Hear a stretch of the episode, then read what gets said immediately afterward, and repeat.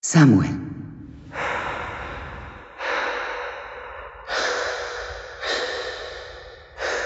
Samuel. Ich stelle dir jetzt ein paar Fragen. Von hier kommen die Führungskräfte von morgen. Seid ihr die Neuen? Dann viel Glück. Ihr werdet's brauchen. Tja, wer wäre nicht gerne ein Schüler der Las Encinas in Elite? Und damit ein herzliches Willkommen zum Podcast von La Casa de Geek. Mein Name ist Marcel und ich habe heute mir zwei Gäste eingeladen, mit denen ich über die Serie Elite sprechen werde. Elite. Zum einen ist das der Felix. Hallo Felix. Hallo, danke dir. Und zum anderen ist das die Jasmin. Hi. Ja, stellt euch doch mal kurz vor, was macht ihr so und wie seid ihr auch so zum Serienbereich gekommen? Jasmin? Ja, soll ich anfangen? Gerne. äh, okay, gut. Also, ähm, ich bin Jasmin von Nott. Ähm, ich bin Make-up-Artist und seit 2011 drehe ich ähm, Filme als Maskenbildnerin beziehungsweise im Maskendepartment. Ähm, und bin zum Film selber irgendwie so ein bisschen durch ja durch äh, witzige Umstände gekommen äh, durch meinen Mitbewohner meinen ehemaligen ähm, und ja Serien und Filme. Ich glaube das das kam schon sehr früh irgendwie in meiner Teenagerzeit und ähm, spätestens dann mit dem Umzug und mit dem neuen Freundeskreis, den ich dann in Berlin gefunden habe, war das irgendwie so festgesetzt. Da gab es dann DVD-Abende und ähm, ja, wir sind gemeinsam jahrelang immer in die Sneak Preview von den New York Kinos gegangen und so hat sich das entwickelt. Und Serien, so wirklich angefangen habe ich zu gucken, als ich auch ein bisschen mein Englisch verbessert habe, vor 150.000 Jahren. Und äh, da fing, glaube ich, so die erste richtige Serie an, die ich so weggebinged habe, war True Blood. genau, das, das zu mir, glaube ich.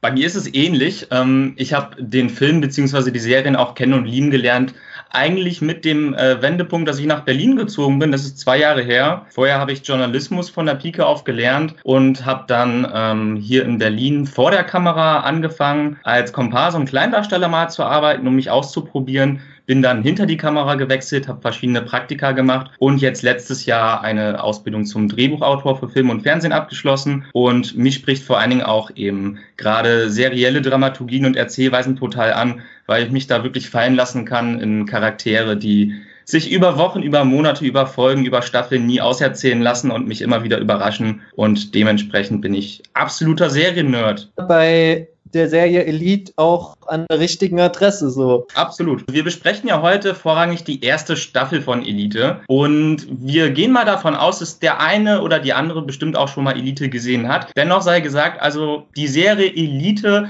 ist ein klassisches Drama beziehungsweise hat sich auf die Fahne geschrieben, ein Drama zu sein, das mit klassischen Coming-of-Age-Elementen daherkommt. Und es geht darum, ähm, wir lernen zu Beginn der Staffel den Mordfall der Schülerin Marina kennen, der wiederum in der Vergangenheit dann erzählt wird, wie es dazu kam, unter welchen Umständen und die Aufklärung nach dem Täter. Wobei man da wirklich unterstreichen muss, die Aufklärung des Mordes ist wirklich nur der Anstoß der ganzen Handlung, denn im Endeffekt geht es darum, wir lernen hier wirklich eine klassische Fish out of water Erzählung kennen, denn die Hauptfigur, die zentrale Hauptfigur Samuel sowie seine Kollegen Christian und Nadja kommen eher aus der Mittelschicht und nachdem deren Schule eingestürzt ist, werden sie ein Stipendium bzw. die Möglichkeit bekommen, an der Elite-Schule Las Encinas ihren Schulabschluss weiterzuführen. Und ähm, als Sidekick dazu sei erwähnt, die Mordwaffe, mit der die Marina getötet wurde, ist die Trophäe für den Jahrgangsbesten oder die Jahrgangsbeste dort an der Schule. Das hat sehr, sehr viel Symbolkraft, wie ich finde, denn genau das ähm, ist an der Schule vorzufinden. Ein ganz, ganz klares Leistung Leistungsprinzip und die Schüler haben natürlich das vorrangige Ziel, die Besten der Klasse zu sein, das über die acht Folgen definitiv auch mit im Vordergrund steht. Denn es ist eine sehr, sehr konservative Schule mit strikten Regeln, sowohl von der Schule aus als auch von den Familien, die ihre Kinder dorthin schicken. Die haben anscheinend vorgefertigte Lebenspläne für die Schülerinnen und Schüler dort. Aber darauf können wir ja noch im Laufe der Folge gerne eingehen. Genau, aber erstmal würde ich mal euch fragen, so, wie seid ihr eigentlich auf Elite gekommen? Bei mir ist es tatsächlich gewesen durch Haus des Geldes. Ich habe damals Haus des Geldes sehr gefeiert so und habe dann gesehen, dass einige Schauspieler, wie zum Beispiel Miguel Heran, Heran der den Rio verkörpert, ähm, auch eine der Hauptcharaktere in Elite ist. So bin so auf die Serie gekommen und war ganz überrascht, dass die mir doch sehr gut gefallen hat. Weil anfangs habe ich so gedacht, so das geht in die Richtung Gossip Girl und vielleicht dann noch so mit ein bisschen How to Get Away with Murder gemixt, aber es hat sich dann am Ende als was völlig anderes rausgestellt, also zum sehr positiven Sinne. Wie war es bei euch? Ähm, also bei mir war es definitiv wirklich Felix, der der mich drauf gemacht hat, der es mir nahegelegt hat zu gucken. Und natürlich auch äh, so ein bisschen jetzt hier unsere Unterhaltung. Ich hatte es natürlich vorher schon bei Netflix gesehen, habe es aber auch so, also nur so wahrgenommen und war mit anderen Serien beschäftigt. Muss aber auch sagen, großer Fan von Haus des Geldes. genau, deswegen, also so. Und äh, ich bin, ich binge-watche seit zwei Tagen. Sehr gut. Mir geht's genauso. Also man muss dazu aber auch erwähnen, dass Netflix damals sehr, sehr viel Geld in die äh, Werbekampagnen gepumpt hat, um Elite auch wirklich jedem schmackhaft zu machen. Nichtsdestotrotz, äh, ich bin auch absoluter Haus des Geldes-Fan und das war dann so das i-Tüpfelchen, das mich dazu bewegt hat, auch wirklich dann äh, zu schauen, was die drei Hauptprotagonisten, die wir schon aus Haus des Geldes kennen, dort so treiben. Ja, also und vorab sei gesagt, so die erste Staffel besteht aus acht Folgen. Meiner Meinung nach auch eine sehr abgeschlossene Geschichte, aber mit viel Luft noch nach oben, auch im Erzählerischen. Und ich muss sagen, so die klassische Coming-of-Age-Geschichte, so die ich erwartet habe, ist es nicht. Deswegen. Und wie siehst du das? Würdest du auch sagen, das geht eher fast weg vom Coming of Age oder ist wirklich so Coming of Age in Reihenform? Also wenn ich darauf antworten darf, ich denke mal, du stützt deine These auch eben darauf, dass der Fokus auf ähm, wesentlich anderen Dingen liegt als äh, die klassischen Coming-of-Age-Themen, die man jetzt zum Beispiel aus Highschool-Serien kennt oder Riverdale etc. Es ist schon ähm, tatsächlich ein sehr, das Genre selbst ist ja Drama und Coming-of-Age lediglich behandelt ja, sage ich mal, den Zeitabschnitt, in der die Geschichte handelt. Das heißt, wir lernen die Schülerinnen und Schüler in ihrem Heranwachsen kennen mit ähm, einprägenden Lebensabschnitten, wie beispielsweise dem Bildungsabschluss, dem ersten Mal, also dem ersten Geschlechtsverkehr oder auch dem 18. Geburtstag. Und ähm, tatsächlich bedient sich aber Elite klassischen Coming-of-Age-Erzählstoffen, die auch sehr, sehr viel, wie viele Experten befinden, Telenovela-Aspekte haben. Also das sind beispielsweise diese Dreieckskonstellationen bei den Figuren, ähm, der Schrei nach äh, Liebe, nach Freundschaft, Loyalität, aber eben auch Rivalität, Familienstreit, klassische Eltern-Kind-Konflikte, wo man so sieht, okay, da ist das Individuum, ähm, das sich in einem Konflikt mit der Familie oder der Gesellschaft befindet, beziehungsweise sich einem gewissen System unterwerfen muss zu Anfang und dessen Ziel es sein muss, dort sich rauszukämpfen. Familiärer Konflikt, da steige ich gleich mal drauf ein. Und zwar das, was mich an der Serie überrascht hat, ist der Charakter der Nadja. Also im ersten Moment dachte ich auch so, da hat man wirklich jedes Klischee bedient.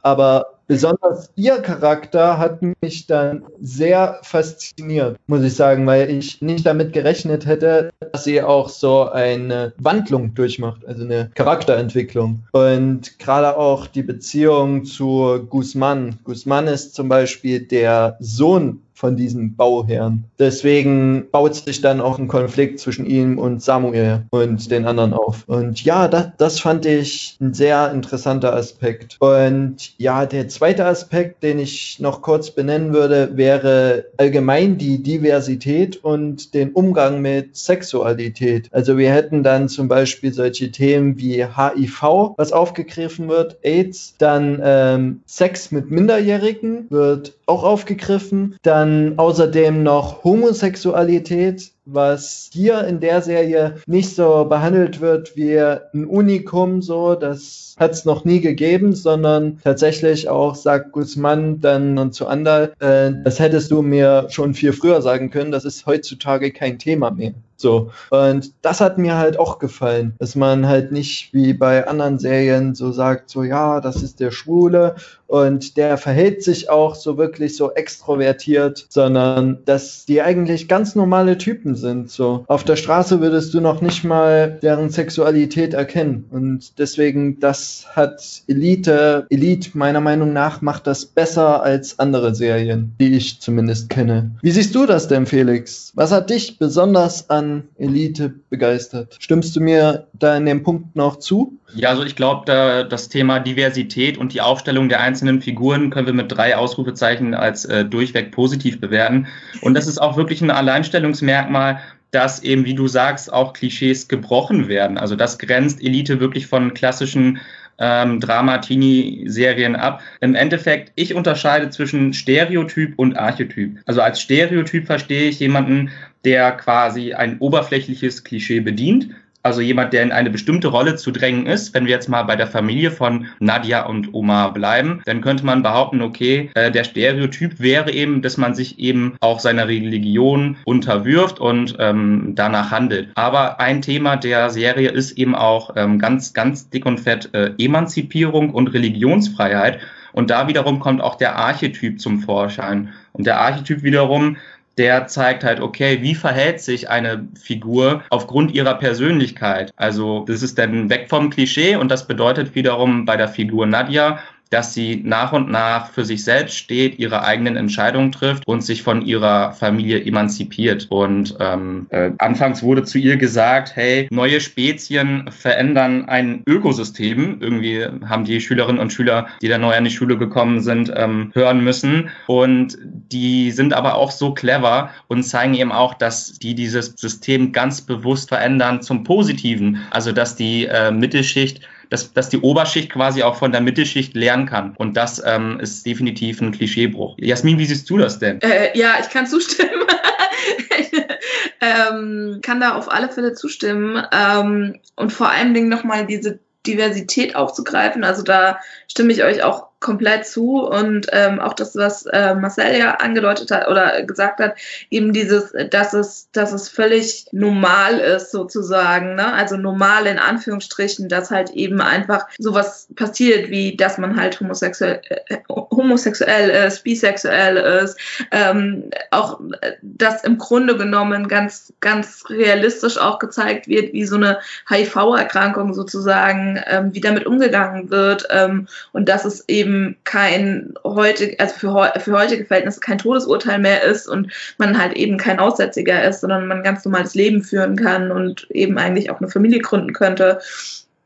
Und das alles. Und ähm, das ist schon, ähm, ja, mir ist es manchmal, aber da bin ich sehr, da bin ich, glaube ich, sehr speziell und sehr äh, detailverliebt. Mir ist es manchmal sogar ein bisschen zu ähm, normal und zu wir geben nichts drauf, aber äh, genau das vermittelt eigentlich genau den richtigen Eindruck. Natürlich hat man immer noch trotzdem die Konflikte, die damit einher, einhergehen, nämlich was ja wieder typisch Coming of Age ist, dass, dass man, dass man ähm, sich zum Beispiel nicht traut oder dass man Probleme hat mit dem Outing und das dann eventuell auch von jemand geoutet wird, von dem man nicht geoutet werden möchte, ähm, im Fall von Omar oder halt eben auch einfach so dieser diese Leid, ich will jetzt gar nicht sagen Leidensdruck, weil das ist eigentlich, das ist eigentlich doof, aber halt eben dieser, dieser Konflikt, ob man zu sich selber steht oder nicht. Ähm, und ob man es eben dann einfach seinen Freunden sagt, die dann aber halt auch einfach cool darauf reagieren oder halt eben äh, Marina, die eben nicht so genau weiß, wie sie es eigentlich Samuel sagen soll, weil sie ja irgendwie sich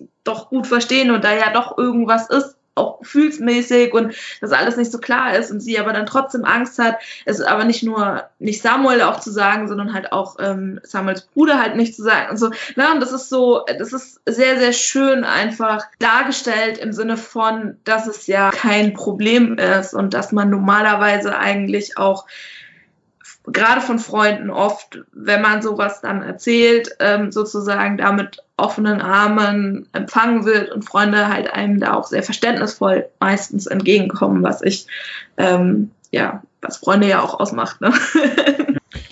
ja, also in der Hinsicht ist Marina auch mit, also anfangs so dachte ich so, ja, das ist so diese Highschool-Schönheit, wo wirklich jeder hinterher ist, aber es kommt anders, als man denkt. Und Marina ist ja auch die Schwester von Guzman, mit der mal Samuel von Anfang an Beef hat. Und gerade auch, wo ähm, Guzman dann halt mitkriegt, dass Marina und Samuel da was anbandeln, äh, ist er nicht unbedingt gut auf ihn zu sprechen. Und in der Situation, das ist auch eine meiner Lieblingsszenen so, wo plötzlich Nadja für Samuel einsteht auf der Party, wo Guzman Samuel fertig machen will und sagt so, ja, brauchst gar nicht mehr zur Schule kommen und so.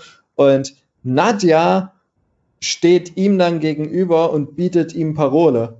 Und da siehst du das erste Mal so diesen äh, Schritt eigentlich fast zur Emanzipation. So, da siehst du die ersten Grundzüge.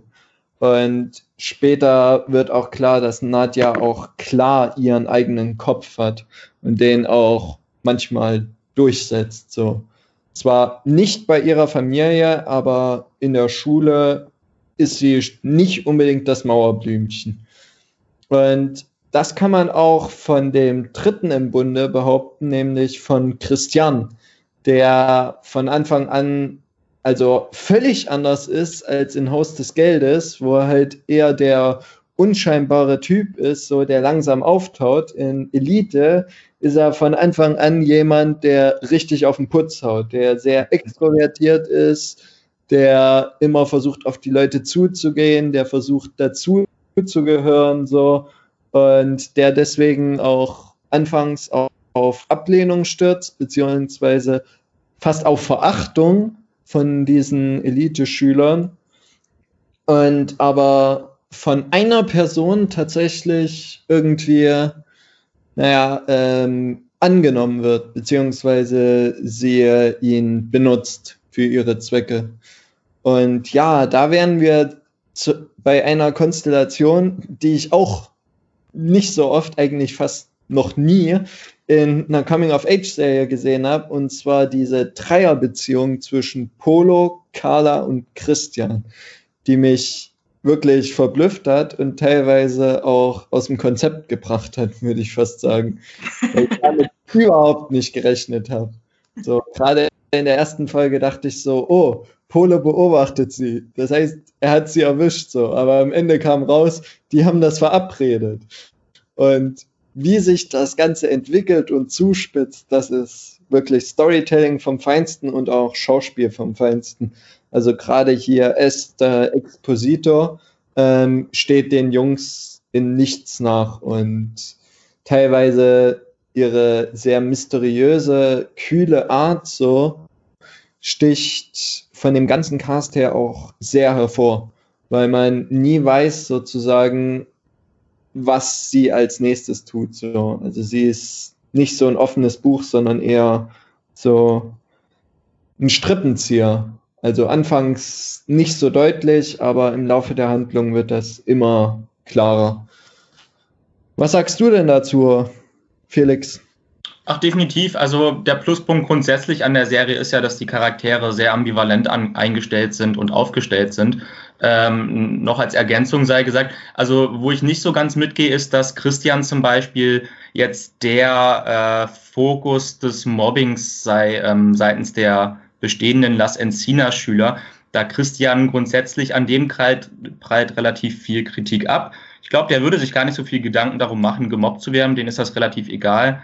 Da schürt sich der Hass eher auf äh, Samuel und Nadja, weil Nadja auch eine sehr intelligente Schülerin ist und sie wiederum dann mit der Lucretia, die die halbe Lehrerschaft in ihren Strippen äh, hat, in Konflikt gerät. Ähm, aber zu deiner, zu deiner Frage hin, ähm, dadurch, dass die Serie grundsätzlich ein sehr, sehr hohes Erzähltempo hat und ich sag mal eine sehr, sehr hohe Stake-Rate hat. Das heißt, ähm, sie handelt wirklich sehr, sehr schnell ähm, äh, Punkt für Punkt ab und die Dialoge steigen auch meistens wirklich am höchsten Punkt ein. Wir haben halt wirklich einen riesen Fass an Themen, das die Serie innerhalb von acht Folgen abdeckt. Und dementsprechend stagniert die Handlung nie, sondern es findet immer Progression statt. Ne? Also wir ähm, sind ja, sitzen ja wirklich so gefesselt vorm Fernseher, dass äh, man sich kaum erlauben kann, mal kurz auf Klo zu gehen oder Chips aus der Küche zu holen, weil man äh, Gefahr läuft, irgendwas Wichtiges zu verpassen. Denn äh, die Charaktere äh, haben halt jetzt, je, jeder Dialog, jedes Gespräch, jede Konversation bringt die Handlung voran. Seht ihr das anders oder geht ihr da d'accord? Da gehe ich definitiv mit. Also ja. sehe seh ich genauso.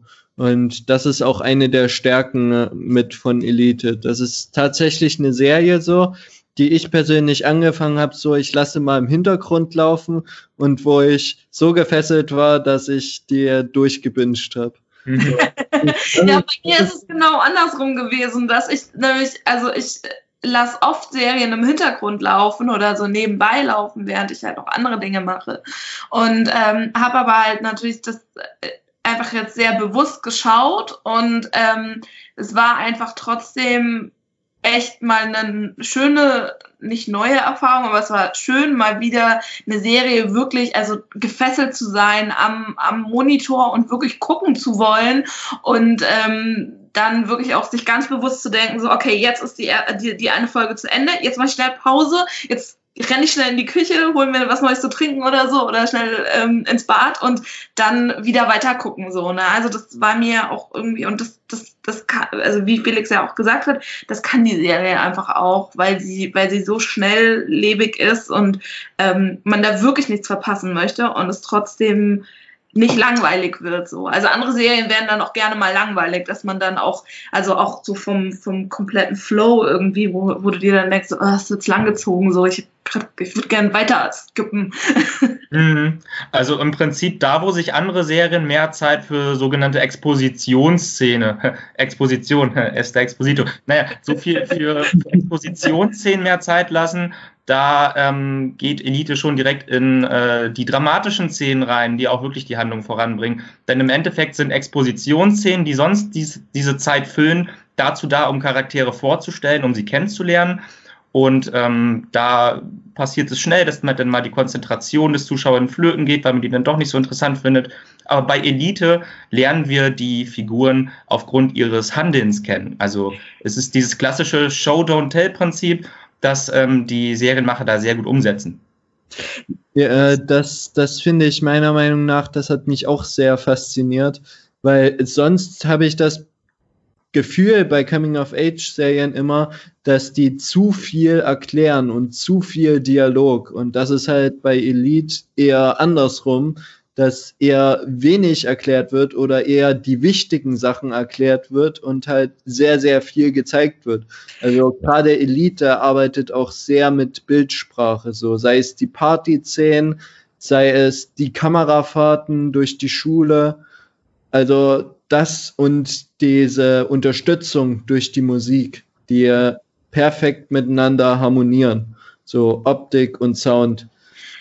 Ich, ich glaube aber auch, dass sie das auch, also A, einerseits natürlich auch ein bisschen müssen, gerade durch die zwei unterschiedlichen Zeitstränge, ähm, die auch erzählt werden. Ne? Also einmal die Ist-Zeit und einmal natürlich auch die Erzählzeit sozusagen. Ähm, und, und dadurch hast du natürlich auch einfach durch die, durch diese zwei Zeitstränge hast du natürlich auch die Möglichkeit, einfach viel ähm, viel zu erzählen in, in, in Dichte, so, ne? Wisst ihr, was ich meine? Also so mhm. dieses, dass man dadurch, dass man einfach auch zum Beispiel diese, diese Verhörszenen hat, ähm, kannst du viel erklären und viel erzählen und weißt eigentlich, um was es geht, so. Ähm, in, in kürzester Zeit, so. Wobei ich dir da widersprechen würde, ich habe auch Serien gesehen, die ähnlich aufgerollt sind. Also der, wo auch ein Ereignis passiert ist und dann wird dann Stück für Stück aufgeklärt, wie es dazu gekommen ist und die betreiben meiner Meinung nach zu viel Exposition. Äh, da gibt es teilweise Folgen, wo ich mir sage, so, die könnte ich eigentlich skippen und eigentlich interessiert mich nur, ähm, wer es war. Und das ist halt bei Elite völlig anders. Da ist mir relativ egal, ähm, wer es war. Da will ich eher die Konflikte innerhalb der Gruppe möchte ich eher sehen und mich von denen faszinieren lassen. Ich würde fast sagen, dass der Mord so benutzt wird wie ein MacGuffin. So, also er ist am Ende nichts wirklich. Und Naja, nichts würde ich jetzt auch nicht sagen, weil äh, in meinen Augen schon ein toller Charakter da äh, aus, also gestorben ist und geopfert wurde. Aber gut, ich verstehe natürlich, was du meinst. Ähm, ja. Mhm. Und die Arme, die ist ja schon beladen genug, ne? Die Marina, also die verstorbene Schülerin, hatte ja sowohl HIV, wie wir schon besprochen haben, war aber auch schwanger, was wiederum auch einen neuen Erzählstrang geöffnet hat. Ähm, da wir da ja den Konflikt zwischen zwei Brüdern haben, die nach der Liebe von Marina gestrebt haben. Und ähm, wo ihr gerade über die Zeit äh, gesprochen hattet, es gibt sogar noch eine dritte Erzählzeit, quasi eine Vorvergangenheit. Das ist mir aber auch jetzt erst beim zweiten Mal gucken aufgefallen. Ist lediglich eine Szene, aber äh, könnt ihr raten, welche ich meine? ähm, Äh, ja, und zwar als Guzman mit äh, seinen Freunden äh, den äh, Pablo, ne, der sie angesteckt hat, verprügelt hat. Richtig. Das heißt, wir kriegen sogar noch ähm, über die Vergangenheit sogar noch eine Vorvergangenheit erzählt, die uns äh, Hintergrundwissen dazu gibt, warum überhaupt die Verhältnisse an der Schule, Schule so sind. Denn diese Szene, das ist eine einzelne Szene, die ganz klar beschreibt, okay, woher hat Marina ähm, HIV bekommen, beziehungsweise von wem? Warum ächtet die Familie von Guzman und Marina ähm, den Mittelstand, beziehungsweise Leute aus dem Milieu in Anführungsstrichen? Plus, warum hat, hat die Familie von Guzman denn die ähm, Schule überhaupt so im Griff? Denn die Szene sagt auch ganz deutlich, die Leute haben ihn, äh, also Guzman plus der Kumpel Ander, dessen Mutter äh, Schulleiterin ist, haben Pablo krankenhausreif geprügelt. Und äh, das würde ja normalerweise einen Schulverweis mit sich ziehen. Deshalb mal Frage an euch. Also findet ihr, mh, die, die Serie gibt da auch den richtigen Appell, dass man, dass man Probleme über, über, über Kontakte quasi lösen kann oder mit Geld lösen kann? Ja, und das ist ja auch nicht von der Hand zu weisen. Nicht nur in Spanien, sondern allgemein auf der Welt ist es so, dass wenn du Geld hast, hast du automatisch auch Macht. So, und wer viel Geld hat, hat dementsprechend auch viel Macht. So, wie zum Beispiel in Amerika sehr einflussreiche ähm, Eltern sehr viel Einfluss dann auch bei der Schule haben. So, und diesen auch einsetzen. So. Und das ist bei Elite ja ähnlich, dass halt nicht die Schulleiterin so die Machtperson ist, sondern eigentlich die Eltern dahinter, weil die Eltern bezahlen die Schulgebühren und finanzieren das und unterstützen diese Schule auch. Das heißt, sie ist eigentlich so ein bisschen so ein Spielball von den Eltern. Das, das, das stimmt und das äh, merkt man, finde ich. Und man merkt vor allen Dingen auch, dass die Kinder von entsprechenden Eltern auch wissen, dass sie entsprechend Einfluss haben, also dass die Eltern entsprechend Einfluss haben und dadurch auch die, die Kinder beziehungsweise die Schüler auch einfach Einfluss haben. Ähm, merkt man, also finde ich gleich von Anfang an, als diese Kopftuchgeschichte mit Nadja war, weil das ist ja eigentlich auf Bestreben von Lou passiert, weil sie sich ja, sie hat ja eine Konkurrenz in Nadja gesehen und dadurch hat sie sich dann ja in gewisser Weise beschwert und dann ging, hat sie das ja so, also man, man weiß es nicht, aber äh, finde es sehr klar, in dem, wie sich Lou auch Nadja gegenüber äußert. Und ähm, das sieht man ja dann im weiteren Verlauf, ähm, als es dann um die Noten geht und als es dann darum geht, dass Nadja Lu halt wirklich auch nahe kommt, weil es halt nur einen Klassenbesten geben kann, wo wir ja wieder bei dieser Trophäe sind und wieder bei diesem ganzen Konkurrenzkampf. Ähm, und das halt eben, und, und da ja auch wieder ihren Einfluss versucht oder ihren Einfluss eigentlich nutzt und eigentlich sehr klar zeigt, dass äh, nicht nur die Direktorin, sondern auch die Lehrer im Grunde genommen eigentlich Marionetten sind, in gewisser Weise. Ja, auch wenn das dann später ja nochmal also verändert wird und auch die Direktorin doch eingreift, aber trotzdem ist es, äh, ist es ein, also sieht man das dadurch, finde ich. Total. Vor allem, all, vor allem Lou, also da wir gerade auf sie zu sprechen kommen, also diese Geschichte zwischen äh, Lou und der Lehrerin, also wie sie wirklich mit unethischen Methoden da versucht, Nadja auszustechen. Also man kann auch sagen, dass ihr das so ein bisschen tatsächlich Spaß macht, so, dass sie ja jetzt eigentlich jemanden gefunden hat, so, mit dem sie sich duellieren kann, so, mit dem sie sich Lehrer? messen kann. Du meinst äh, Martin? Ge genau. Ja. Aber des, deswegen. Und bei, bei Lou merkt man, das ist wirklich so, dass ähm, Ausstechen von Nadja ist wirklich so auch so ein bisschen Spaß an der Freude, weil sie sagt ja auch immer, ähm, es ist ja eigentlich egal, aber sie will einfach die Beste sein so. Und deswegen entsteht ja auch die Geschichte zwischen Nadja und Guzman, was eigentlich ziemlich lustig ist, wenn man sich das überlegt, dass Lou versuchen wollte, ähm, dass Guzman sozusagen ihr vorgaukelt, dass er sie liebt und dass die ein, ein, Video davon aufnimmt, wie die es halt, wie die halt Sex haben, weil das ist in Nadjas äh, Religion ist das komplett verpönt. So, und Guzman ist noch dazu Christ. Und es kommt halt völlig anders, als man denkt. Und auch zum Nachteil eigentlich von Lucretia. Aber besonders eigentlich verwerflich fand, fand ich, wie sie mit dem Lehrer umgegangen ist. Und vor allem, dass der Lehrer das hat mit sich machen lassen. So, dass er und seine Frau von dem Lehrer, die wollten ein Kind adoptieren. Und Lucretia hat ihm vorgeschlagen, also teilweise richtig erpresst, so, dass sie da was drehen kann so, dafür müsste sie aber vor Nadja stehen, so. Und dafür müsste sie bevorzugt von ihm behandelt werden und Nadja halt im Nachteil sein.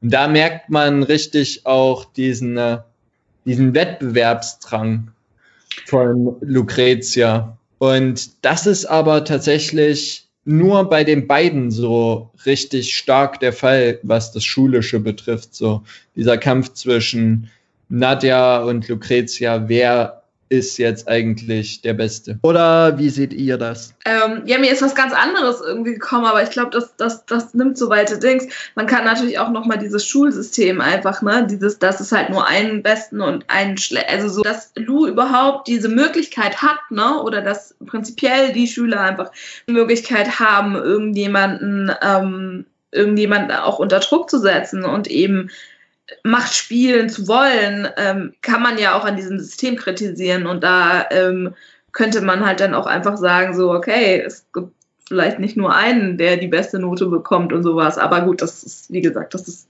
glaube ich, viel zu weit gegriffen. Und ähm, das ist ein anderes Thema.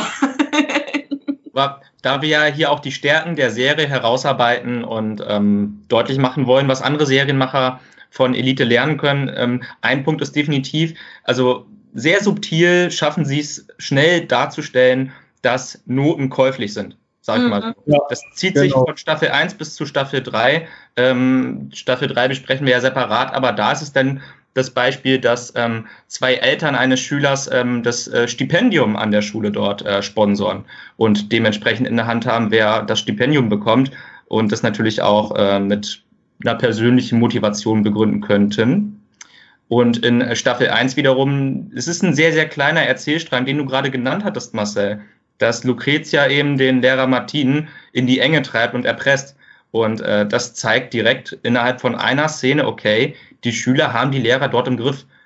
Und mhm. wenn das nichts wirkt, dann, ähm, dann holen sie halt die Eltern heran, die eben Diplomaten, äh, Immobilienmogule oder Adlige sind und ähm, die Schüler sind eben die Entscheidungsträger von morgen und äh, sagen dann auch, äh, hier, Lucretia sagt zu Martin, ach wissen Sie, geben Sie sich wirklich zufrieden mit Ihren 1000 Euro Monatsgehalt und den Schülern jedes Jahr äh, die gleiche Kassette abzuspulen. Ähm, also es hat sehr, sehr viel Subtext von wegen, ich bin zwar 20 Jahre jünger als Sie, aber ich habe schon wesentlich mehr auf dem Kasten. Ja. und da spielst du auf einen guten Satz an, und zwar der Lehrer Martin sagt am Anfang so, als äh, Samuel, Nadja und Christian in die Klasse kommt, so, ähm, sagt er herzlich willkommen auf der Las Encinas. hier ähm, entwickeln sich die Führungskräfte von morgen. Und das ähm, nutzt Samuel dann auch immer so, um Guzman dann so unter den Scheffel zu reiben, so dass er arrogant ist, so und dass Samuel ihn eigentlich schon die ganze Zeit durchschaut hat, so. Und man muss natürlich dazu sagen, dass Lucrezia mit Samuel eher weniger zu tun hat. Also ist auch nicht so, dass die alle in gleicher Maßen miteinander zu tun haben, die Klassenkameraden, sondern dass sich schnell also Gruppen bilden, wer sozusagen mit wem in welcher Weise harmoniert. So, und Lucrezia ist halt sehr fixiert auf Nadja. Genau, aber Frage an euch beide, würdet ihr meinen, dass die Gruppen auch so bleiben oder dass sich das zwischen Folge 1 und Folge 8 ändert? Ähm, ich würde schon sagen, dass sich das ändert. So, gerade nach diesem schrecklichen Mord ähm, wird, also ändert sich das schon, aber schon im Vorfeld merkt man, dass da was im Busch ist. Und was wir noch nicht mit betont haben, ist dieser Bruderzwist. Und zwar der Bruder, der größere, der ältere Bruder von Samuel, Nano, ähm, kommt gerade frisch aus dem Knast. Der wird übrigens verkörpert von Jamie Lorente, der den Denver spielt in Haus des Geldes und halt tatsächlich auch so ähnlich drauf ist wie in der Serie. So, er ist halt der coole, der Bad Boy im klassischen Sinne, wirklich.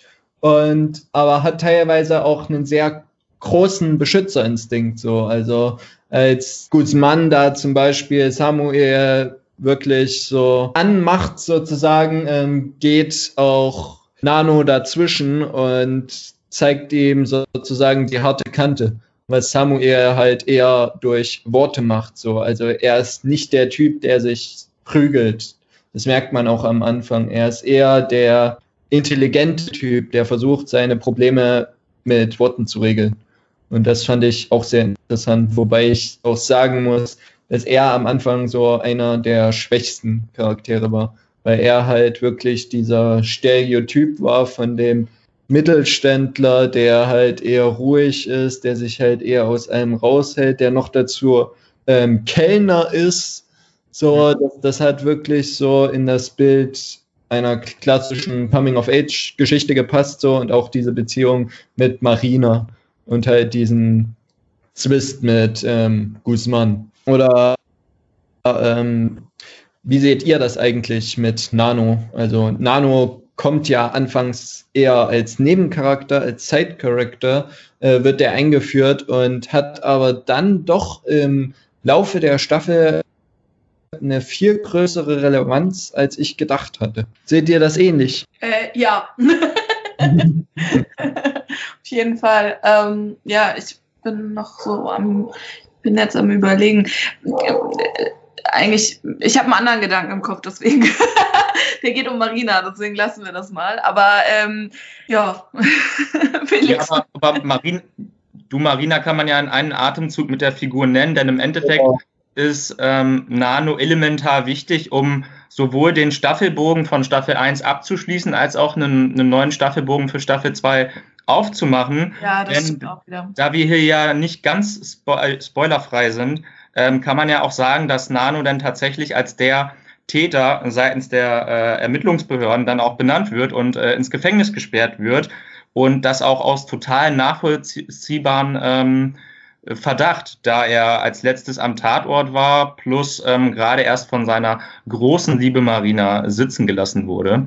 Und ähm, dementsprechend haben wir es äh, mit einer ganz, nicht mit einem Nebencharakter zu tun, sondern mit einer Hauptcharakter, der einen der größten Konflikte überhaupt mit sich trägt, nämlich den persönlichen Konflikt mit seinem Bruder. Aber ist er nicht sitzen gelassen worden, weil sie ermordet wurde? Nee, sie hat ihm vorher doch eine SMS ja. geschickt. Genau. Ah, ja, okay, gut, dann war das ein Moment, wo ich nicht aufgepasst habe. Ja. Ausgerechnet am Höhepunkt der Staffel. also, wo, wo, wobei da halt, halt auch so ein Dreiecksbeziehung stattfand. Also Samuel stand ja schon von Anfang an auf ähm, Marina und Nano hatte Schulden. Und zwar bei Leuten, die nicht gerade freundlich sind, so, die ihn halt im Knast beschützt haben. und wusste aber, dass Marina sehr viel Geld hatte und auch wusste, wo das, also in Form von Dokumenten, ne? So, und damit wollte Nano dann eigentlich ihren Vater, also den Vater von Guzman und Marina, erpressen. So, und hat anfangs Marina nur benutzt. So, und Marina hat sich eigentlich zu beiden Jungs hingezogen geführt, aber halt auch sehr zu dieser rebellischen Ader von Nano. Also wirklich ähm, das äh, hübscheste Mädchen der Schule liebt den Bad Boy. So nach dem Motto. Aber da ist es halt, das ist genau dieser Gedanke, den ich hatte, weil sie wird halt auch, sie wird zum Beispiel auch in der zweiten Staffel von Guzman in der Familie wird ja auch gesagt, ja, Marina wirkt, äh, wollte ja immer so alternativ sein und sie wird immer so als, als die Alternative hingestellt. Und ich kann das verstehen, in so einem, in so einem wohlhabenden, reichen Kontext ist sie bestimmt alternativ gewesen, aber ich persönlich empfinde sie eigentlich als extreme Rebelle, also als eine Rebellin auch innerhalb dieser Familienstruktur und innerhalb dieser reichen Schickimicki-Struktur und Gesellschaft empfinde ich sie eigentlich als totale Rebellin, weil sie halt, äh, sie ist nicht alternativ, sie ist nicht, also da würde ich eher zum Beispiel Carla und äh, Polo einkategorisieren, dass ich sage, okay, die sind ein bisschen alternativ, weil sie einfach ein bisschen eine, eine andere, eine andere Vorstellung oder eine andere Sexualität leben und ein anderes Beziehungskonzept irgendwie leben, so, ne, sei dahingestellt, aus welchen Motiven, aber ähm, die würde ich eher als als alternative Charaktere in dieser Gesellschaft darstellen oder, oder definieren, als zum Beispiel Marina, weil Marina sehe ich als klare Rebellin, die eben dann auch dasteht und die Familie anschreit und sagt, sprecht es doch einfach aus, dass ich, dass ich HIV-positiv bin. Und deswegen glaube ich, ist halt natürlich auch diese, diese, dieser, sich so hingezogen zu fühlen zu Nano so, so vorhanden bei ihr, weil sie natürlich klar äh, selber eine Rebellin ist und sich natürlich auch in gewisser Weise ähm, gleich und gleich gesellt sich gerne, ne? Und wenn es nur das Rebellische ist, sozusagen. Das finde ich auch gut, dass du da jetzt von einer, von einer analysenden äh, Thesis hingehst zu einer äh, erklärenden, denn ich sehe es ganz genau wie du, dass sie eben gerade diese Rebellion, die die Serie ja auch ähm, widerspiegelt, äh, komplett verkörpert. Ja. Und ähm, das ist der Mehrwert der Serie, finde ich, den, äh, den wir alle als Serienmachende lernen sollten. Figuren sollten genauso ambivalent aufgestellt sein wie sie es eben dort sind. Also wir hatten ja gerade über Nano gesprochen und klar, Marcel, du hattest gesagt in einem Atemzug auch, er ist so der Bad Guy und ähm, wir wissen, er, er dealt mit Drogen, beziehungsweise er benutzt auch Schusswaffen und ist da in kriminellen Machenschaften. Aber er tut ja auch gerade diese Erpressung an äh, den Marquesas äh, aus äh, nachvollziehbaren Gründen. Und egal wie kriminell er wird, der Zuschauer sympathisiert mit der Figur Nano, da er ähm, gute Motive dafür hat. Ne? Und da er im Endeffekt das für die Liebe und für die Familie tut, also auch für Werte wie Freundschaft, Loyalität. Ne? Naja, in erster Linie ähm, tut das ja für seinen Bruder und das ist auch so einer der ähm, mit größten Punkte in der Serie, so die Bruderschaft, also die, diese Gemeinsamkeit, so dieser Zwist zwischen Samuel und Nano so dass Samuel zwar immer selbstbestimmt sein will und sein Bruder ihn aber immer so vor der großen bösen Welt, sagen wir so, ähm, schützen will, so dass, dass ihm sozusagen nichts passiert. Und das ist auch wieder so ein Fakt, so wo die Serie ihre Stärken zeigt. Mhm. Nach so und deswegen kann man auch, wie du halt sagst, so seine Handlungen nachvollziehen, dass er auch seinem Bruder ähm, das nicht gleich sagt, weil er halt merkt, dass er auf sie steht, aber gleichzeitig äh, steht Nano auch auf Marina. So, und er will halt nicht in Konflikt kommen mit seinem Bruder. Er will ihn halt da raushalten. So. Ja, am Ende ist es ihm relativ egal. Ja, aber erst am Ende. Mhm. anfangs, anfangs will er halt noch so ihn beschützen. Am Ende stimmt, ist es, ist es ihm egal, aber da ist es auch Samuel relativ egal. Also da ist er schon ziemlich angepisst, sagen wir so. Und es sieht auch so ein bisschen so aus, als wäre es ihm dann auch egal, ob Nano in den Knast geht oder nicht. Also im ersten Moment hat man auch das Gefühl, dass Samuel so Nano eigentlich für schuldig hält. Mhm. Ja, ich hatte aber auch immer das Gefühl, dass er das auch macht, um, ähm, um sozusagen ähm, auch so ein bisschen Rache an, an Nano zu üben. Also dass er ihn, dass er ihn, dass er eigentlich ihn sozusagen oder sagt, dass er ihn gesehen hat und sowas und sozusagen der, der Zeuge dann ist, der dazu führt, dass Nano verhaftet wird, ähm, hatte ich auch immer das Gefühl, dass es eigentlich aus, aus Rache passiert ist, weil, weil Nano und ähm, Marina halt weggehen wollten und eine Familie gründen wollen und sie sich im Grunde genommen eigentlich ja irgendwie für Nano entschieden hat und nicht für Samuel. Und das so aus so einem gebrochenen Herzen heraus ähm, entstanden ist. Ja. ja, wobei meiner Meinung nach sie sich nur teilweise für Nano entschieden hat. Deswegen, das, das fand ich halt auch interessant. So einerseits ähm, fand sie diese rebellische Ader an Nano ähm, sehr faszinierend. Andererseits ähm, war ihr schon so ein bisschen im Hinterkopf so, dass das jetzt nicht der Vater des Jahres ist so und jemand, der ihr Sicherheit bietet, sondern eher jemand, der sie in Schwierigkeiten bringt. Und zum anderen hat Samuel ihr halt diese Sicherheit geboten und diesen Halt auch so ein bisschen, was Nano halt nicht hat. So, also du hast zwei Seiten einer Medaille, aber von zwei unterschiedlichen Leuten. Wenn man über so eine Serie spricht, dann ist ja auch oft der Faktor Glaubwürdigkeit ähm, eine ganz entscheidende Rolle. Ähm, Jasmin, was hältst du von dieser, von diesem Doppelleben, das Marina führt mit den beiden Jungs? Also, dass sie da nicht klar Schiff macht und sich ähm, eigentlich eher etwas früher hätte entscheiden sollen für eine der beiden Jungs. Findest du das noch glaubhaft, dass sie das so lange vor sich herschiebt? Ähm, oh, gute Frage. das, hat mich, das hat mich sehr gerieben an der Figur. Also ich meine, es ist natürlich ja. interessant, ein Doppelleben zu führen, aber irgendwann nervt das auch. Also irgendwann denke ich mir, komm Mädel, wird Zeit. Zeitig, ja, ja, ja, auf jeden Fall. Ähm, aber so ist es, glaube ich, manchmal auch einfach im Leben, oder? Also waren wir nicht alle schon mal irgendwie in so einer Situation, wo wir, wo wir uns nicht entscheiden? Also ich bin zum Beispiel eine Person, die sich unglaublich schwer tut, eine Entscheidung zu fällen. Also ich brauche manchmal ewig lang, um eine Entscheidung zu fällen. Deswegen, ich kann sie da sehr gut nachvollziehen, weil wie gesagt, bei mir dauert das auch manchmal sehr, sehr lange und es ist sehr schwierig. Und ähm, ja, aber äh, Wobei es halt einfach bei Gefühlen auch, glaube ich, wirklich, ja, da ist es, glaube ich, also gerade wenn es um Gefühle und Verliebtheit geht und Liebe im Allgemeinen, ich glaube, da ist es ziemlich schnell sehr klar, für wen, für wen das Herz schlägt. Wobei man natürlich auch wieder sagen muss, dass das, ähm, dass dem ja nicht in, also es steht einem, es steht ja dem Ganzen nicht im Wege, dass man sich nur für eine Person ähm, entscheiden muss. Dann würde man sehr heteronormativ an das Ganze rangehen, aber ähm, ich bin der Meinung, man kann auch mehrere Menschen äh, in einem romantischen Kontext gleichzeitig lieben, aber ähm, ob das dann halt trotzdem immer noch die Gegebenheiten sind, dass auch eine funktionierende Beziehung daraus kommt, ist halt wieder eine ganz andere Geschichte und deswegen ja, also ich, ich, ich kann ich kann es auch nachvollziehen, dass man als dass man sagt so entscheide ich jetzt mal, aber ich kann sie sehr gut nachvollziehen mit der Entscheidungsfindung, weil ähm, sag mir jetzt, gib mir jetzt kein, kein Zeitfenster von einer Stunde und sag, ich muss mich jetzt für zwei Sachen entscheiden, so, dann bin ich, äh, bin ich raus. Da man wahrscheinlich auch Angst hat, jemanden zu verletzen. Hm, genau.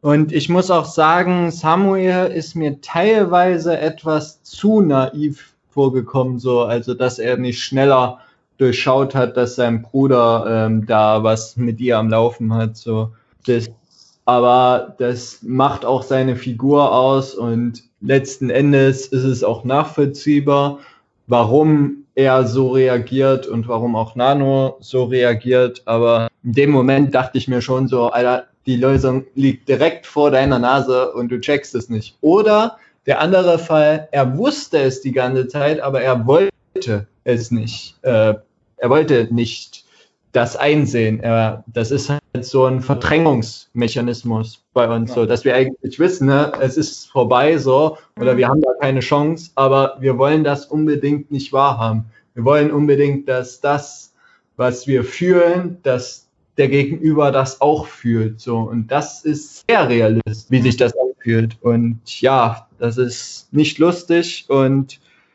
ähm, gerade in sehr vielen Konflikten zeigt die Serie auch sehr realistisch, was in den Jugendlichen vorgeht, meiner Meinung nach. Ja, all das, was wir gerade besprochen haben, dient ja auch im Endeffekt der Spannungsdynamik. Und ich glaube, damit können wir auch äh, den Kritikpunkt Glaubwürdigkeit schließen. Ich würde euch eine andere Frage gerne stellen. Und zwar ist ein anderer Kritikpunkt die Übersexualisierung, also dass tatsächlich die Teenager als 16-, 17-Jährige relativ oft und äh, sehr, sehr ähm, explizit dargestellt äh, Geschlechtsverkehr haben.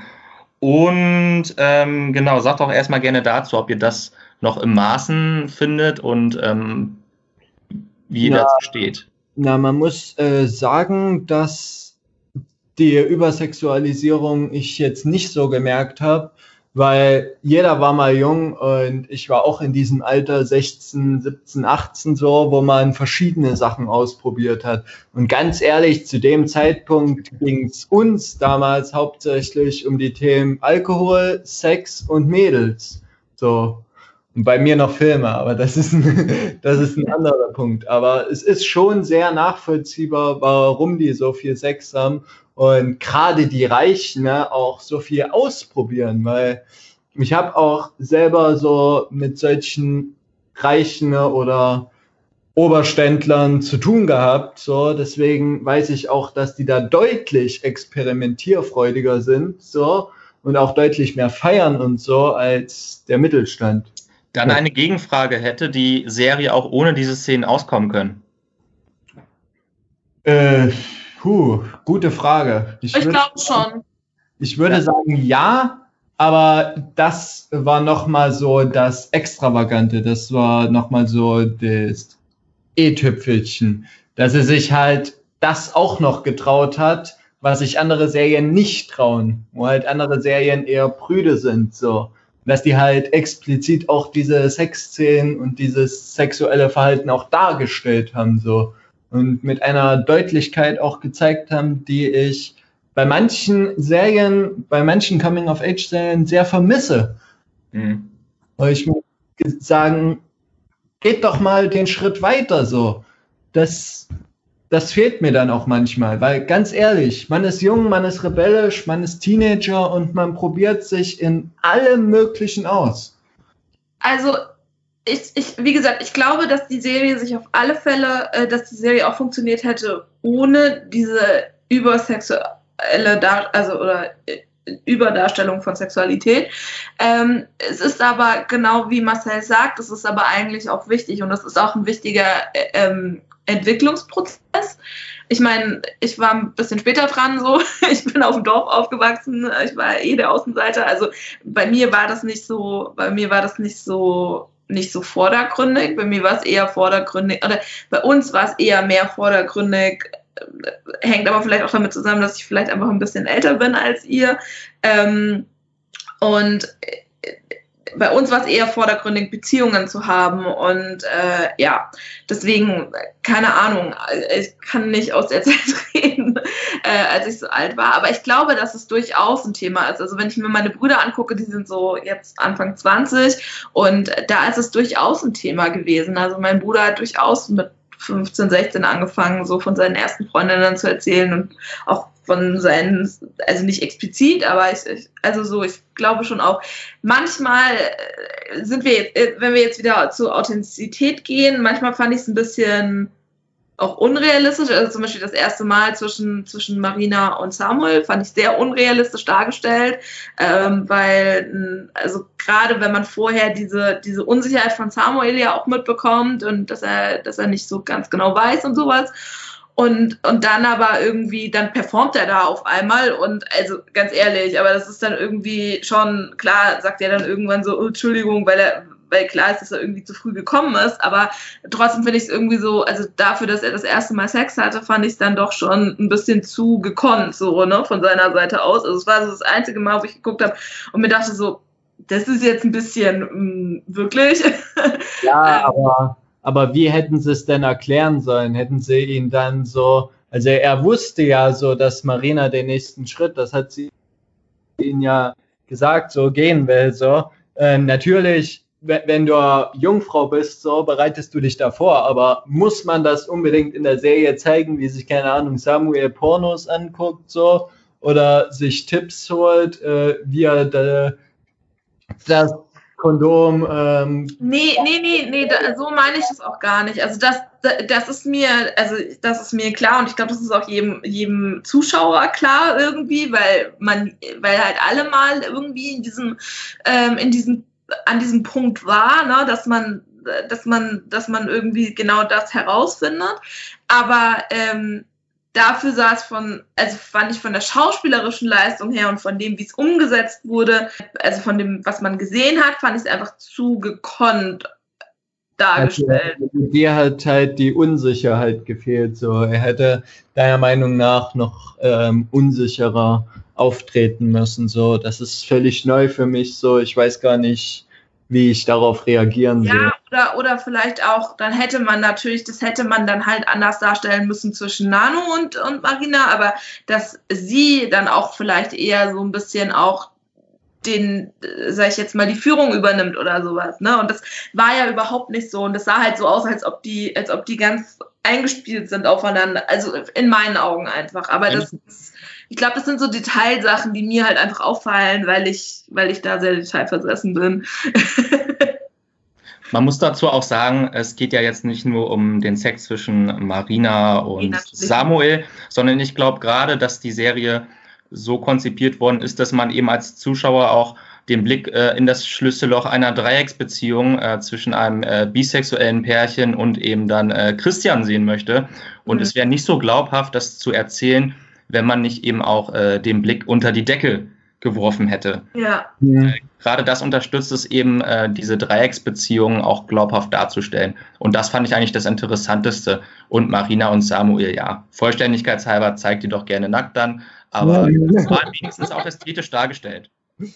Ja, aber natürlich in den Sexszenen, da haben natürlich ähm, Nano, Christian und Carla äh, performt, so wie keine Genau. zweite. Also das haben sie, da haben sie wirklich auch diese Sinnlichkeit, so, die du halt manchmal nur so in Arthouse-Filmen hast, so, oder zum Beispiel White Shut, so in die Richtung tatsächlich diese Sinnlichkeit auch verkörpert und diese Dreiecksbeziehung auch wirklich sehr glaubwürdig dargestellt. Und worauf wir ja nicht, noch nicht eingegangen sind, ist, dass äh, Polo nicht nur bisexuell ist, sondern Polo auch zwei Mütter hat. So. Also den, der Fakt wird zwar immer nur so angeschnitten, aber Polo ist mit lesbischen Eltern aufgewachsen, kann man so sagen. Also er hatte jetzt keine männliche Bezugsperson und das merkt man seinem Charakter auch an. In vielen Szenen. Ja, ich glaube, dazu lässt sich kurz und knackig sagen, dass das im Endeffekt dazu dient, seinen Charakter auch ähm, zu spiegeln, seine Sexualität zu spiegeln, weil er eben vom Grundnaturell her nicht der allermaskulinste Typ sein kann, wenn er in so einem Elternhaus aufwächst, denke ich mir. Gut, das ist, äh, da fange ich jetzt keinen Fass auf, aber ähm, äh, da, das spricht aber auch wieder für die Serie, gerade was Marcel meinte, dass es halt nur so nebenbei irgendwie erwähnt wird, dass die Eltern von ihm äh, ähm, eben lesbisch oder dass es zwei Mütter sind, äh, bei denen er aufwächst. Das finde ich zum Beispiel auch wieder, das spricht halt auch wieder für die Serie und für dieses, ja, es ist halt völlige Normalität, dass halt auch Eltern irgendwie Lesben sind. Ne? Also, äh, ja. Ja, Hashtag Diversität. ja. Diversität so. Ähm, worauf wir jetzt noch gar nicht eingegangen sind, da merkt man eigentlich so, wie aufgeklärt unsere Generation ist oder die jetzige Zeit ist, so auf die äh, Beziehung zwischen Anda und Omar. So. Also man muss natürlich sagen, für mich erschien das als das Normalste von der Welt so. Das war eher nicht so außergewöhnlich wie zum Beispiel diese Dreiecksbeziehung. Aber wie saht ihr denn diesen Fakt? Ähm, also ich glaube, dass, dass die beiden sich zueinander hingezogen fühlen und dass die, dass die eine Beziehung miteinander führen, das glaube ich gar nicht so der, der springende Punkt und gar nicht auch der Knackpunkt bei den beiden, sondern ich glaube, da ist vielmehr wirklich einfach Omars Herkunft und diese strenggläubige Familie, dieser, dieser Vater, dieser Patriarch, Patriarch sozusagen von der Familie, wie das halt in, in solchen Familien gerne klischeehaft dargestellt wird oder auch es einfach auch so ein Familiengefüge ist. Ähm, ich glaube, dass, es, dass das eigentlich der viel größere Konflikt zwischen den beiden ist. Ähm, und das auch sehr wichtig ist, glaube ich, darzustellen. Also nicht nur Nadias Konflikt, eben äh, ähm, das Kopftuch abzulegen und, und eben da sozusagen dann so zwei, ähm, zwei, zwei Leben zu führen in gewisser Weise, sondern halt auch viel mehr dieses, dass Omar ja einfach keine Schande sein möchte. Und das wird ja von dem Vater auch ähm, so dann ja auch, auch, auch ausgedrückt, als die, als die ähm, Direktorin das sozusagen ihm gegenüber andeutet, äh, dass, dass der Sohn ja eben schwul, äh, schwul ist und äh, der Vater das gar nicht glauben kann und ihn dann auch sofort ähm, verheiraten möchte und sowas. Ne? Und das ist halt, das ist halt aber auch, das ist aber auch Realität. Also wenn du, wenn du, wenn du wenn du in so einer Familie aufwächst, ist das halt auch einfach deine Realität. Es, es gibt halt dann nichts anderes. Du, da gibt es nur eine Heteronormativität. Ähm, und das ist zum Beispiel, also das, das ist, glaube ich, der größere Konflikt und das ist, glaube ich, auch innerhalb einer Beziehung, wo eine Person eben aus solchen Verhältnissen kommt, ist es, glaube ich, sehr, sehr viel schwieriger. Und natürlich hat äh, ähm, hat ja äh, Ander auch seinen, seinen Leistungsdruck, den er vom Vater bekommt und dieses, dass er diesen Leistungssport betreiben soll und eben da das da, sozusagen damit eine Karriere aufbauen will. Ähm, das, das ist, glaube ich, viel, also da ist, glaube ich, das Beziehungsgefüge viel interessanter als eigentlich das der, der Sex oder die sexuelle Beziehung, die die führen, sondern eher die emotionale Beziehung, die sie miteinander mhm. führen. Das ist, glaube ich, interessanter mhm. bei den beiden. Ja. Genau. Ähm, also, man, man muss natürlich dazu sagen, dieser Konflikt zwischen Ander und seinem Vater wird eher, ich würde nicht sagen stiefmütterlich behandelt, aber ist eher nebensächlich. Also es wird auch klar, dass er auch diesen Konflikt hat aber der Konflikt zwischen Omar und seinem Vater wird deutlich mehr in Szene gesetzt als der bei Ander. Ja, aber weil bei Omar ja auch wiederum äh, noch die ähm, Schwester mit reinspielt. Mhm. das stimmt auch wieder, ja. Dadurch ja. dieser Erzählstrang aufgemacht wird, okay, der eine wird von der Familie abgestoßen, die andere, die sich jetzt auch nicht ganz, also sag ich mal, auch nicht alles unter dem Koran stellt, ähm, wird aber noch in der Familie mit äh, ihren Geheimnissen natürlich behaftet, äh, total akzeptiert. Ne? Also das ist dann auch wieder ein neuer, neuer Konfliktherd. Also ich muss dein ähm, Statement, Marcel, da so ein bisschen entkräften, dass du sagst, es sei wichtig, dass äh, die Beziehung zwischen Omar und Anna ja außergewöhnlich sein muss. Wichtig ist, dass sie glaubhaft ist. Also wenn man so ein Thema aufmacht, dann muss es glaubhaft sein und äh, die Schauspieler, äh, den kauft man jede einzelne Szene ab, würde ich sagen. Ja, finde ich auch. Nee, ich, ich, da hast du mich falsch verstanden. Ich habe gesagt, das Besondere hierbei ist, dass es eher nicht außergewöhnlich dargestellt wird. Ach so, nicht so over the top. Ge genau. Ja. Genau, ja, dann. dann In normalen Coming-of-Age-Serien, gerade Homosexualität und homosexuelle Liebe, so wird immer so außergewöhnlich ja. dargestellt. Mhm. Bestimmt. Das war auch so einer der Punkte. So, und Jetzt kommen wir mal doch wieder zum Mord, weil der ist ja auch schon Bestandteil der Handlung. Wie wart ihr denn zufrieden mit der Auflösung? Also ich persönlich muss sagen, das war tatsächlich eine Auflösung, die ich selber auch nachvollziehen konnte. Also bei manchen Krimi-Geschichten ist mir dann immer, wenn der Mörder präsentiert wurde oder warum er es getan hat, denke ich mir dann immer so, das kaufe ich euch jetzt nicht ab. Aber bei der Geschichte jetzt, dass es halt Polo war dass er es halt auch nicht geplant hat, sondern im Affekt passiert ist, das war für mich sehr glaubwürdig und realistisch. Ja, kurz und knapp sehr zufrieden. Hat ähm, eine neue Handlung für Staffel 2 aufgemacht und ähm, ist kein, keineswegs dran zu zweifeln, dass das super rüberkommt und sehr glaubhaft gespielt wurde.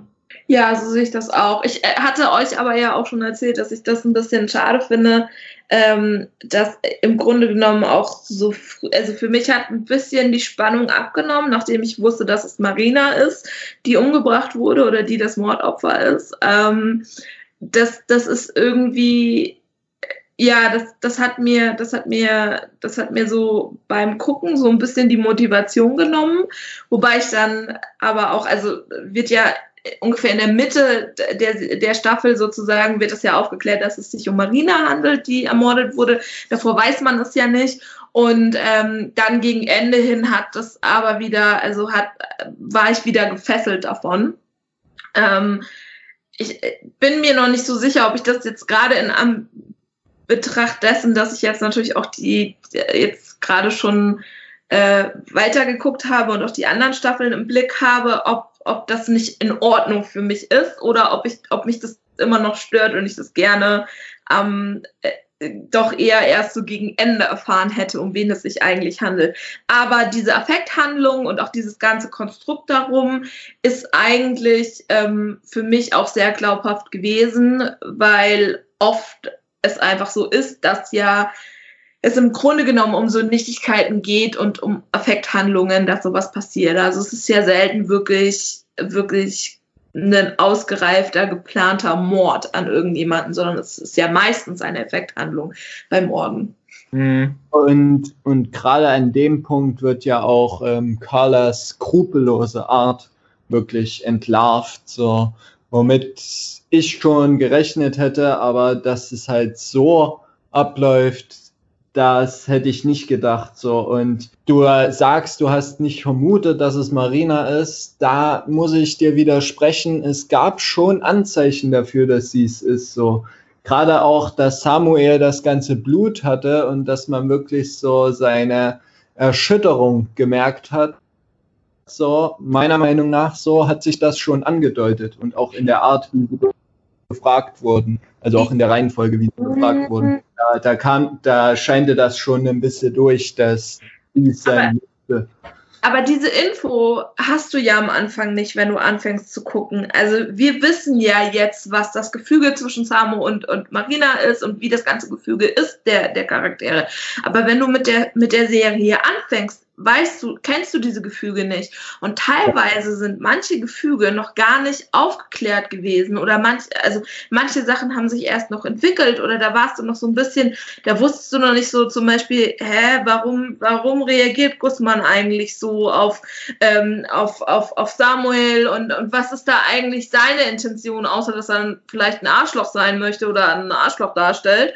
Ähm, und deswegen hat mich das sehr verwirrt im, am Anfang, wo ich eigentlich noch so ein bisschen in diesem, ich versuche gerade die, also die Strukturen irgendwie erstmal zu durchblicken und ich versuche erstmal irgendwie für mich selber zu ordnen, was geht eigentlich ab. Und dafür war es mir ein bisschen zu früh, dass ich die Information bekommen habe, dass Marina äh, äh, ermordet wurde jetzt rückblickend, wenn ich jetzt nochmal neu gucken würde, würde ich natürlich auch nochmal ganz andere Details sehen und dann würde es für mich auch Sinn machen und dann würde es für mich auch Anzeichen geben, so wie du es sagst. Aber wenn du komplett neu guckst und noch gar nicht dich auskennst in dem Ganzen, fand ich es einfach einen Ticken zu früh. Es ist natürlich was ganz anderes, wenn man, wenn man damit jetzt einsteigt oder wenn man damit endet, als wenn man das in der Mitte, wo du irgendwie noch versuchst reinzukommen, am Anfang von der Serie, am Anfang von der ersten Staffel, dann auf einmal sozusagen, also es ist klar, es ist ein Mord passiert und dann aber auf einmal sagst du, das ist übrigens das Mordopfer. Und ja, dann weißt du ja, immer noch nicht, was die Mordwaffe ist. Also, ne, also es ist natürlich von der Dramaturgie gut, aber es ist irgendwie, mir war es halt ein Ticken zu früh, muss ich ehrlich sagen. Ja, da muss man dazu sagen, das ist auch so, denke ich, ein Kniff von den Showrunnern gewesen. Das entlarvt sozusagen diejenigen, die wirklich sich nur für diesen Mord interessiert haben. Bei mir also hat sich halt, also, also mir war halt tatsächlich der Mord egal. Ich wollte natürlich wissen, wie es ist, aber mich hat viel mehr interessiert, warum dieser Mord geschehen ist, nicht wer das Mordopfer ist. Deswegen habe ich auch McGuffin gesagt. So, also für mich war Marina nicht wichtig, sondern wie ist das überhaupt passiert? So, also nicht who done it, sondern how done it. Mhm. Ja. So. Also das ist ja auch, also was die Serie sehr gut schafft, ist eben Building of Suspense, also wirklich Spannungsaufbau in ganz verschiedenen Art und Weisen. Ja. Also dass die Spannungsfrage nicht ständig die gleiche ist, sondern dass der Zuschauer immer wieder neue Einschaltimpulse bekommt beziehungsweise neue Anregungen bekommt, dran zu bleiben und eben nicht nur dieser einen Frage nachzugehen, wie du es gerade erläutert hast. Hm. So, dann wären wir eigentlich fast am Ende. Nun habe ich noch eine spezielle Frage tatsächlich und zwar in puncto Identifikationsfigur. Mit welchen der Charaktere habt ihr euch denn am meisten identifiziert, beziehungsweise spiegelt das wieder, was ihr so in der Schulzeit erlebt hat, beziehungsweise wart vom Charakter her? Felix, fang du mal an. Ähm, definitiv Christian, weil er trägt sein Herz auf der Zunge. Wohlgemerkt ähm, in dem Alter 16, 17. Da hätte ich mich zu dem Zeitpunkt auf jeden Fall sehr, sehr gut identifizieren können. Ähm, ja, bei mir ist es Marina, einfach dieses rebellisch sein. Ich war in dem Alter genauso Rebellin, wie ich es vielleicht heute auch noch bin. ähm, deswegen war ich vielleicht auch so schockiert und deswegen ist das jetzt mal, um das nochmal darauf einzugehen mit dem Mord und so, deswegen war ich vielleicht noch schockierter darüber und noch mehr enttäuscht, ähm, weil ich sie wirklich mag und weil, weil mir ihr, ihr Charakter auch wirklich ans Herz gewachsen ist. Ähm, und ja, ich mag einfach dieses Rebellische, glaube ich. Und ansonsten, ich glaube aber auch ähm, so ein bisschen natürlich auch mit Samuel, einfach dieses nicht so mhm. genau wissen, wo, also gerade mit 16, also mit 16 hat es bei mir angefangen, dass ich so einen, einen anderen Freundeskreis hatte außerhalb der Schule und einfach da auch angefangen habe, mein Ding zu machen. Und ich glaube, so dieses so, wo, wo finde ich mich eigentlich? Und, und so, das ist, ja, so, ich war da auch so ein bisschen so diejenige, auf der halt viel rumgehackt wurde. Und ich einfach trotzdem mein Ding gemacht habe. So. Also das, das glaube ich, so eine Mischung aus beidem. Mhm. Bei mir ist es tatsächlich Samuel. Also teilweise habe ich mich sehr an Samuel erinnert gefühlt, so auch was tatsächlich diese Liebe zwischen Marina ist, aber es ist was Persönliches, da dachte ich auch teilweise so, auch dieses Naive hatte ich tatsächlich damals auch, also ich war auch nicht einer, der so von seinen Eltern komplett aufgeklärt wurde, sondern der da reingetapst ist eigentlich so, der auch noch nie so mit diesem Thema so wirklich in Berührung gekommen ist und dann halt mit 16 so halt in diesem Thema halt drin steckte, so auch mit Alkohol halt, mit Sex etc. und mit Mädchen und der halt auch immer so ein bisschen auch gering geschätzt wurde, aber nicht wegen der Herkunft, sondern wegen der Art, wegen der Art, wie sich derjenige, also wie ich mich gegeben habe, so mhm. ich vom Charakter her war. Und da habe ich für mich persönlich sehr viele Parallelen zu Samuel entdeckt. So. Und ich glaube, es werden viele Zuschauerinnen und Zuschauer ja, genauso halt. tun. Denn im Endeffekt fasziniert uns ja die Art und Weise, wie die Teenager ihren Selbstfindungsprozess gestalten. Und das interessiert uns auch viel, viel mehr, als der Frage nachzugehen, wer denn nun im Endeffekt der Mörder ist. Sonst hätten wir ja auch einen Crime angeschaltet. Genau, genau. Darf ich noch einen abschließenden Dialog zu der Serie nennen, der, gerne, ich finde, gerne. den Inhalt von Elite in zwei Sätzen ganz gut wiedergibt.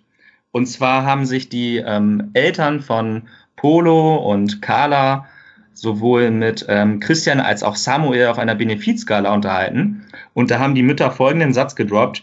Heutzutage wollen die jungen Leute direkt jemand sein und nichts mehr leisten. Und Carla antwortete prompt, was musstest du denn leisten, um Marquise zu werden? Marquise ist wohlgemerkt ein französischer Adelstitel und sie ist ja in dieses Gefüge dann auch reingeboren worden. Ja, das ist ein sehr guter Abschluss. Damit bedanke ich mich bei euch, dass ihr mit dabei wart und wir hören uns dann wieder zum zweiten, zur zweiten Staffel hier beim La Casa de Geek Podcast. Bis dahin, tschüss. Adios. Tschüss. Wenn man Öl ins Feuer gießt, dann kann nur eines passieren. Es explodiert. Boom. Wer war es? Ich weiß nicht. Das ist kein verdammtes Spiel.